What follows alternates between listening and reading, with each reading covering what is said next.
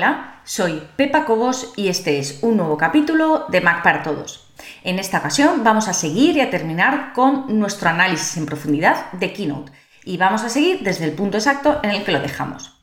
Vamos a abrir nuestra presentación, que la tenemos por aquí, aquí está, y habíamos visto en el capítulo anterior todo lo que respecta a animaciones, las animaciones de entrada, las animaciones de salida, las acciones que podíamos llevar a cabo con elementos y lo que vamos a hacer ahora es terminar de construir nuestra presentación y ver cómo realizamos la presentación en sí.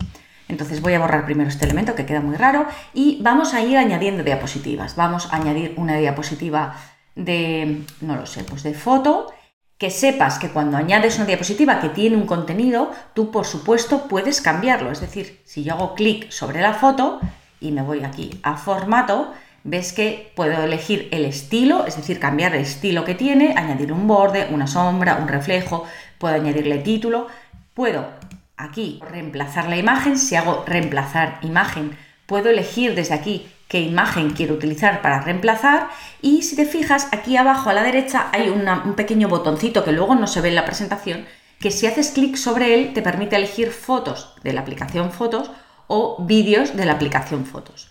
Le voy a dar a cancelar y todo eso lo puedes introducir aquí. Puedes editar la máscara y también utilizar alfa instantáneo.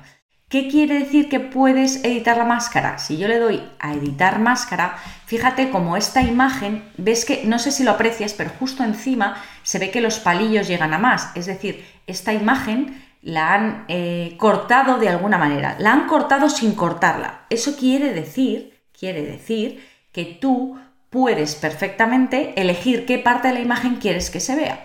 Si yo quiero que se vea más imagen, puedo bajar aquí abajo el tamaño pero ves que de los laterales se me queda un poco corta.